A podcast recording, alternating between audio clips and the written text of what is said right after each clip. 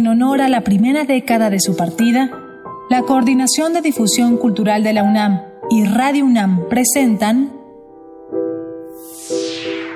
yo de niño me hubiese preparado para asistir a los desayunos con el candidato, eh, leyendo esforzadamente, etcétera. No, no, no tiene ningún interés. Yo siento que si algún interés tienen estos diálogos es ya salirse rápidamente cualquier cuestión autobiográfica y, entrar en otros terrenos. Monsi por Monsiváis. Es una cosa que surgió muy esperanzadamente al calor de la justicia aplicada el 10 de junio contra los malos funcionarios que traicionaron una política y esa, esa institución noble surgida al calor de esa decisión también noble de castigar a los malos funcionarios cambiándolos de puesto. Eh, me parece que, que en un momento dado sí sirvió, efectivamente amplió las posibilidades de libertad de expresión, cosa que es muy, muy, muy cierta. Eh, por ejemplo, lo que está publicando ahora Gastón García Cantú no hubiera sido posible en el año 69, hubiera sido eh, no solo a contracorriente, sino no hubiera habido el ámbito, las tensiones sociales, fuerzas sociales que harían posible la publicación de artículos como los de García Cantú. Su activismo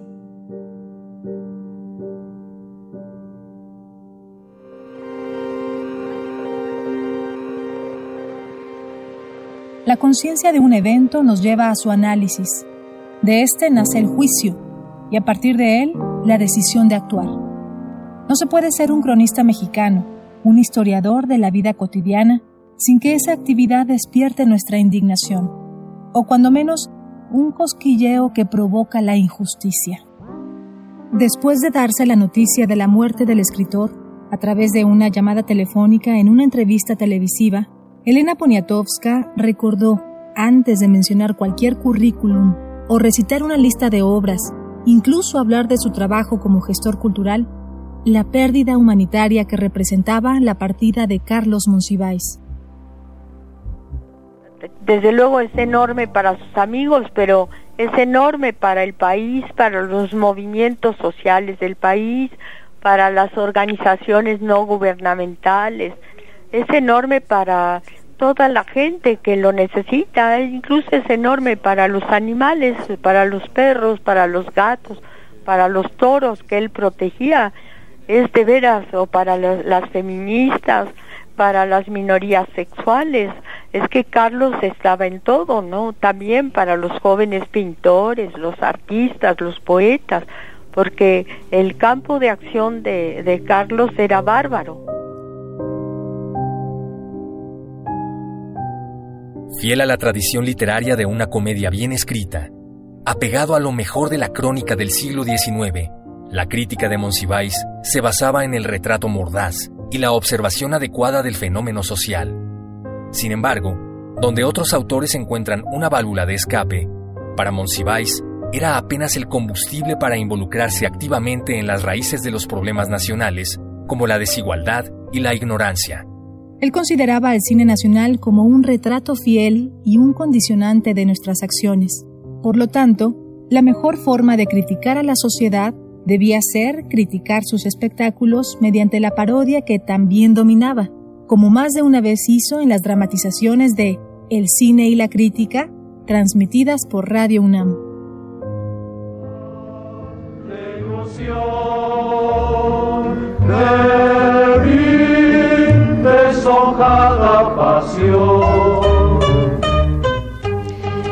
Queridas, pleclaras, distinguidas amigas y compañeras del Club de Damas Bizantinas, les habla con placer su presidenta, Mayita Odeón de Rasta Corcuera en esta ocasión tan importante, amigas, en que cumplimos 50 años de llevar a cabo la noble tarea de darle expresión social a nuestras más altas y claras inquietudes, para hacer una breve historia de esta ínclita institución que limpia, brilla y da esplendor al Aristos Nacional, quiero invitar para que haga este recuento de épocas, helas, periclitadas, a nuestra secretaria perpetua, a la que recibo con un beso social antes de darle la palabra, nada menos que a Lulú, arriba del escaño siguiente. Lulucita Chulis, toma tu lugar. Yo quiero empezar mi discurso de esta ocasión pidiendo un homenaje que sea pop. Aplaudamos con onomatopeya. Clap, clap, clap. En febrero de 1919, estando aún frescas las heridas de ese movimiento que por fortuna ya pasó, fundamos la congregación de la bala perpetua, que en aquella época era una reunión de adelitas, guerrilleras, gelatinas, cucarachas, rieleras y valentinas. El tiempo que por nosotras no pasa, por el país sí, pero por nosotras no. Se ha encargado de transformar este club en lo que realmente fue desde un principio, una reunión de altas damas con fines aún más elevados que responden todavía a más encumbrados propósitos. Nosotras, amigas, nosotros somos los verdaderos, los auténticos rostros del 69 y pedimos, exigimos ese tardío, pero siempre, siempre oportuno reconocimiento social porque ese tránsito de congregantes de la bala perpetua a damas bizantinas nos truncó, nos privó, nos tronchó, nos cercenó, nos amputó, le dio matanga a uno de nuestros más estratosféricos derechos, debutar. Claro, puesto que somos la base, el cimiento, la fundación, el punto de partida y el arranque de la actual aristocracia mexicana.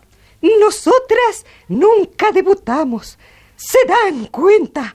Nuestros quince capullos jamás recibieron la bendición de la mano de un príncipe. Somos un rosal inédito somos lirios socialmente virginales, jardín de la pureza sin cartógrafo. Laberinto sin minotauro, puente levadizo sin castillo. Somos, en suma, nota de sociales sin página a colores. Mas nunca es tarde. ¡Debutemos! ¡Debutemos! ¡Debutemos! Nunca seremos mientras no debutemos. Y claro, claro. Amigas, previendo esta reacción, me he permitido llamar al asesor social por antonomasia. Aquí tenemos, compañeras mías, a Nico Pérez Sánchez Hernández Martínez, a quien desde los apellidos es posible calificar como el cronista quick de este país. Sí, que la sociedad que ya nos aclamó ahora nos reciba.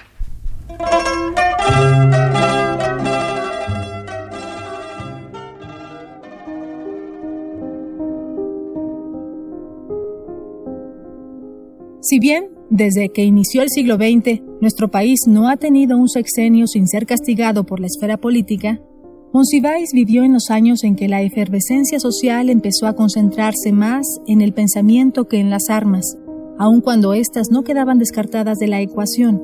En su momento, la caricatura política periodística aportó su grano de arena para que temas complejos y reservados para las salas de los entendedores llegaran a los puestos de la calle y las fondas para entregarle al ciudadano de a pie la oportunidad de generarse un juicio, o cuando menos, de enterarse de la última jugarreta a los bolsillos del erario.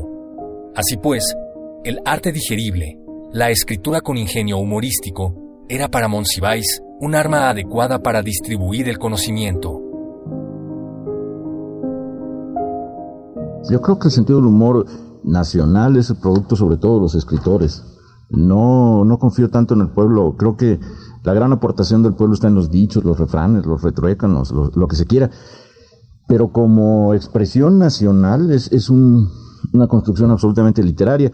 El caso de Estados Unidos es, ahí es una sociedad que empieza a burlarse del falso refinamiento, de la, de la imposibilidad de ser como los ingleses, que eso es en, gran parte Mark Twain, y que de pronto descubren el humor toda una gran industria, y son, eh, son en general escritores judíos que tienen esa vivencia al mismo tiempo de integrarse en una sociedad y de verla desde las márgenes, las que construyen el gran humor de principios del siglo. Estoy pensando en, en, Perlman o en los hermanos Marx. Y, todo esto también muy, muy ajustado a la idea de un humor social más que de un humor político. Y desde los hermanos Marx hasta Woody Allen, hay una industria cultural que está produciendo un humor eh, específicamente social y ahora a partir de Allen y de Mel Brooks cultural, que es muy importante, pero que tiene que ver con una, una construcción ya no literaria, sino industrial, a partir de la, de la aportación de los grandes escritores. En el caso de México yo creo que no hay una tradición literaria que, porque la, la, costumbre de los licenciados, de los abogados, que son los que han manejado tradicionalmente la cultura y a veces desafortunadamente el gobierno, la costumbre de ellos es negar el humor, verlo como una cosa de segundo, tercero, cuarto orden. Entonces, ese desprecio eh, de, los dueños del poder hacia el humor impidió de alguna manera o, vetó el reconocimiento de una tradición que iba a ser muy importante. Hay una tendencia incluso en la crítica literaria a negar el humor. Entonces, pues, yo no pienso en humor en cuanto a pueblos. Eso me parece ciertamente una falacia. Eso es una situación universal que adquiere características locales y regionales inevitablemente, pero sí pienso en tradiciones literarias nacionales y en eso creo que la tradición literaria mexicana, que podría ser enorme, eh, se ha visto muy menguada por el desprecio de los abogados, por citar a los que han sido los dueños oficiales del poder.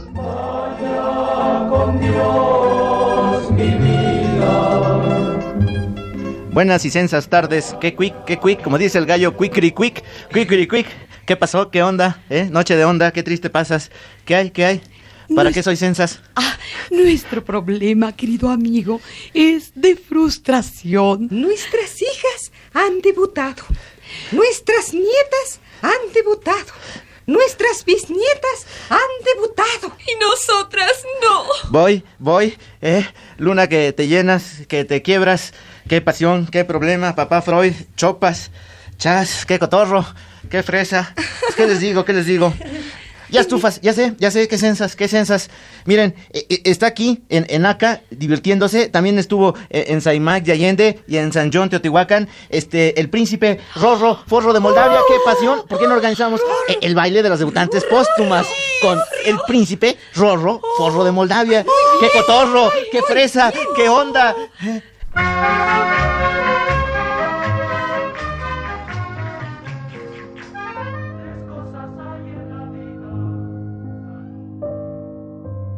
Se dice que los tiempos difíciles crean personas inéditas y es requisito de la evolución que exista la adversidad.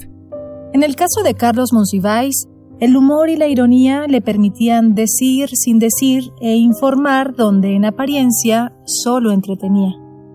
En la actualidad, los límites del humor se debaten entre la violencia normalizada y la observación aguda, una cuestión de empatía básica. Pero en la juventud del gran cronista de México, el humor aún costaba empleos, reputaciones y vidas, más aún cuando éste disfrazaba o evidenciaba, según el caso, un posicionamiento político que en ese momento era considerado peligroso para los intereses nacionales. Y bueno, leeré unos textos, unas estampas que me había negado a publicar por su su sinceridad y, porque de alguna manera me exponen, pero lo haré porque no me queda otro remedio. El candidato inesperado. Enero de 1958. El Partido Comunista Mexicano, en asamblea solemne, vota por lanzar un candidato a la presidencia de la República, desde luego simbólico. Ya es tiempo, camaradas, de que se contemple el rostro humano de los comunistas, que se vea que somos como todos, aunque mucho más comprometidos con la realidad.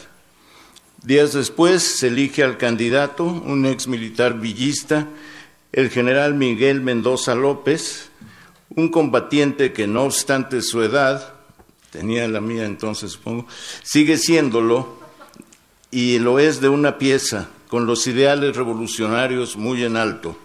El general acepta y se fija la fecha de la toma de protesta del candidato, el 6 de febrero de 1958 en el Teatro Lírico, el lugar de las concentraciones de la izquierda. 11 de la mañana. Los miembros de la Juventud Comunista estamos impacientes, con esa alegría juvenil que nunca se sabe bien a bien para qué sirve. El secretario general del PCM, el camarada Dionisio Encina, presenta al general, subraya, esto es textual, la afinidad del pensamiento villista con el marxismo-leninismo. A, lo mejor exagero, pero no creo porque la dialéctica también ilumina los campos de batalla. Antes de la protesta, de la toma de protesta, se le da la palabra al militar progresista y aunque ha pasado mucho tiempo, sigo teniendo esa escena vívida. Compañeros, me da mucho gusto estar con ustedes luchando por nuestra patria desvalida. Qué buena oportunidad estar aquí, porque quiero transmitirles una preocupación que traigo en el corazón, aquí, muy dentro. Hay un peligro, camaradas, que a todos debe preocuparnos, un enemigo de todos los mexicanos, al que debemos enfrentarnos con coraje y prudencia, pero con una decisión que demuestre el origen militar de la República. Me quedé siempre pensando en lo del origen militar. Lo que se perfilaba como acto de rutina se transfigura y de pronto todos atendemos al orador. Supongo que ya saben a qué me refiero, amigos míos. Hablo de esas serpientes venenosas, los comunistas, los subversivos, los envenenadores del alma del pueblo, compañeros a detener el comunismo antes de que destruya el país. Me negué a creer lo que oía, era demasiado. Al principio le, atribuí, le, atribuías un macabro sentido del humor, pero pronto supe que era en serio, que el general Mendo Mendoza López era más que un guerrero frío, un alucinado, y que los camaradas que lo habían entrevistado y le habían ofrecido la candidatura no habían percibido A, sus vetas ideológicas y B, su temperamento binario. en el teatro lírico, reinó un silencio magnífico mientras el general seguía. Denunciemos a los comunistas, que el pueblo sepa quiénes son, qué planean. México sabrá recompensarnos, compañeros.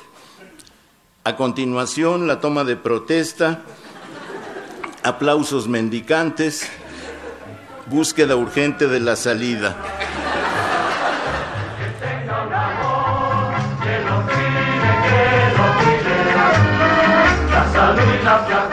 Muy buenas y cotorras y tardes y cotorras y buenas. Bueno, se trata de, de Happy End, Blusón Noir. Bueno, eh, ustedes ya me conocen, ¿no? Soy Nico Hernández Sánchez Pérez Martínez. Ah, sí, yo Eh, ya, ya, sí. eh, ¿Qué quiere? Me, me conocen como, como el, el, el pugilista quick.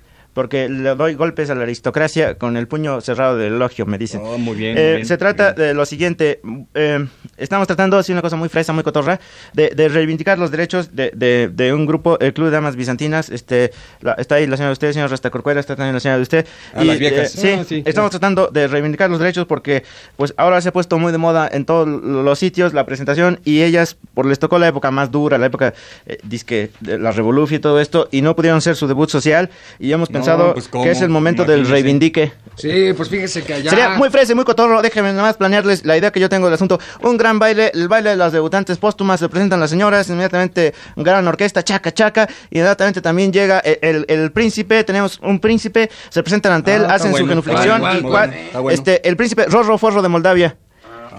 Es, es un príncipe muy acreditado, de la mejor nobleza europea y además yo creo que lo podemos conseguir con un 50% de descuento. Muy bien, muy bien. Me Un parece 50%. muy bien. Apure, amigo, por eso no se apure. Entonces, se trata de lo siguiente, que ustedes cooperen con nosotros para que salga un baile, pero bien cotorro, bien padre, bien groovy, bien sensas, ¿Y qué hay que bien fabus, bien extras. Oiga, ¿Qué- qué- un qué hay que hacer? Digo, ¿qué no se podría conseguir un rey? Mire usted, lo, lo de los reyes está un poco difícil esta temporada porque hay... importa, ¿Cuánto no cuesta un rey? pues? déjenme explicarles un momento, un momento. Estuve, estu- estuvimos ahora... Con en- cargo a gastos menores, pues. Es- Déjenme explicar, estuvimos en Centropé y en Aca y en todas partes y el problema de los reyes está realmente a peso, está, está a peso porque resulta que, que los reyes se han puesto muy de moda en Managua, en, en Tegucigalpa, se han puesto muy de moda en Timbuktu, se han puesto muy de moda, pues en todos los sitios así como más favos del momento. Pues tráigase uno. Imposible conseguir un rey para esta temporada, sobre todo pa- para el día del baile, imposible.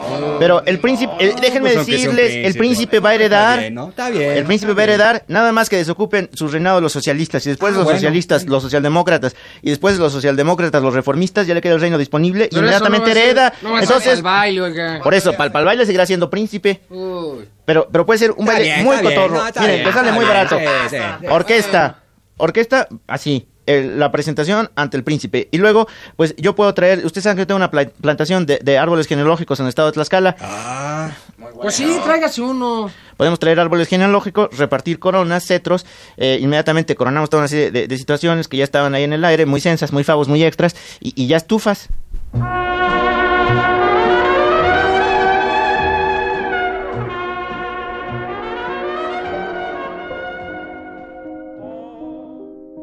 Aún con la amplitud de sus campos de conocimiento y el interés que mostró en los devenires sociales, Monsiváis con el tiempo se enemistó del autoelogio y el énfasis bibliográfico en su persona.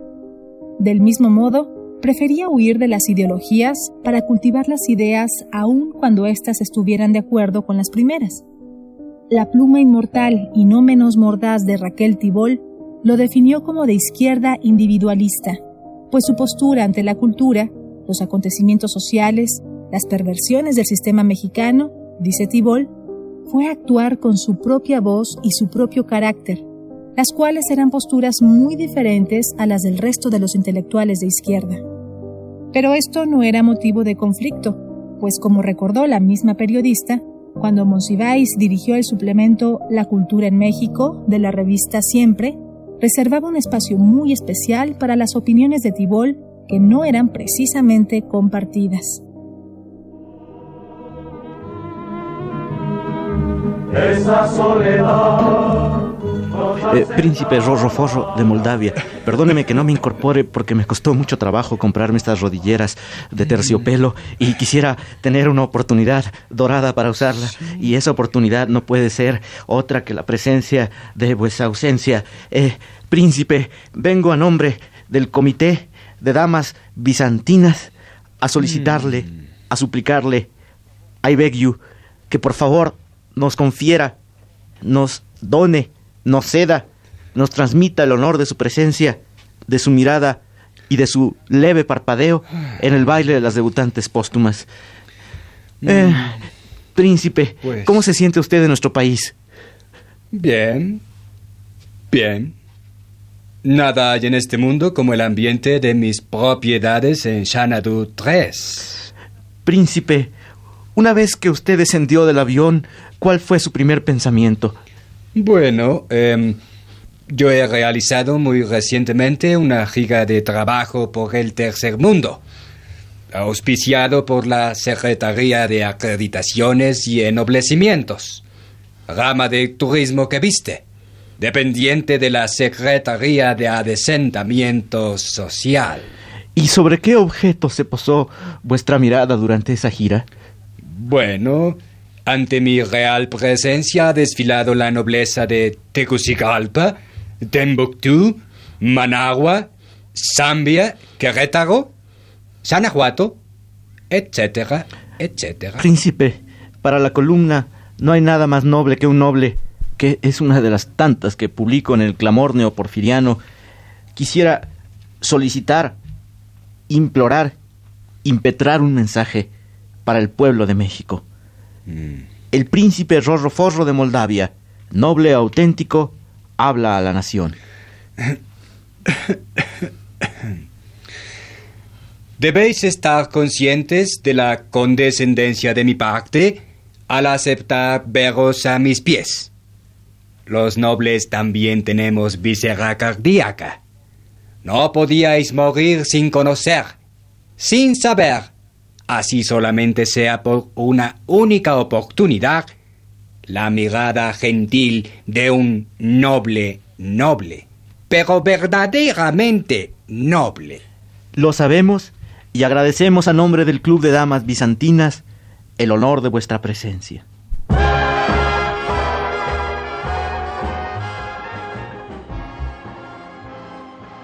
Nunca fue ni intentó ser un líder político, ni siquiera en cuanto a las tendencias de escritura, pero dedicó su palabra a los demás. En la actualidad, hemos sido testigos de que la palabra puede llamar al convencimiento de una idea falsa o verdadera. Las ideas son el combustible de los conflictos digitales, y aquella frase de la cábala se vuelve más potente que nunca. Las palabras no caen en el vacío. Probablemente, esta es la mayor enseñanza que nos legó Monsiváis, el credo implícito en el cine y la crítica. Cuando sea correcto decir algo, hay que decirlo, cueste lo que cueste. ¡Ay, le besé el índice al príncipe! A mí, a mí me miró de cuerpo presente. Yo, yo tropecé con él en pleno vals. Pues a mí me dio un guiño color olvido. Ay, pero se fijaron cómo se parece a Rafael. Uh, hay ocasiones en que me hubiera gustado ser demócrata.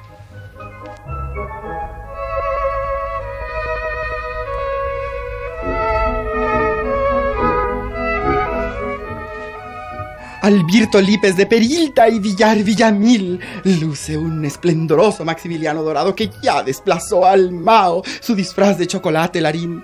He triunfado, qué vestidos, qué orlas, qué encajes. Ya llegué con esta sociedad. Honderos somos y en el camino andamos. ¿Qué le pasa a este plebeyo?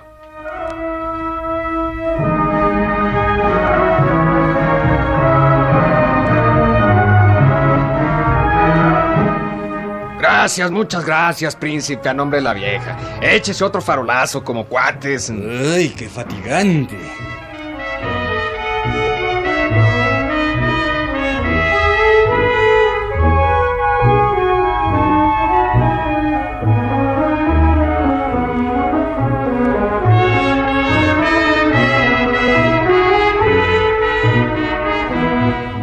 Y así presentamos and I bring you fire. I'll take you to burn. Fire. I'll take you to learn. I'll see you burn. el cine y la crítica.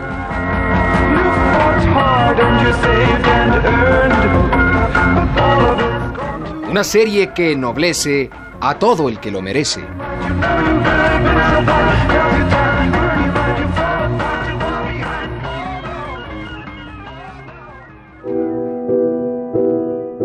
Monsi por Monsiváis. A una década de su partida. Radio UNAM. Experiencia sonora.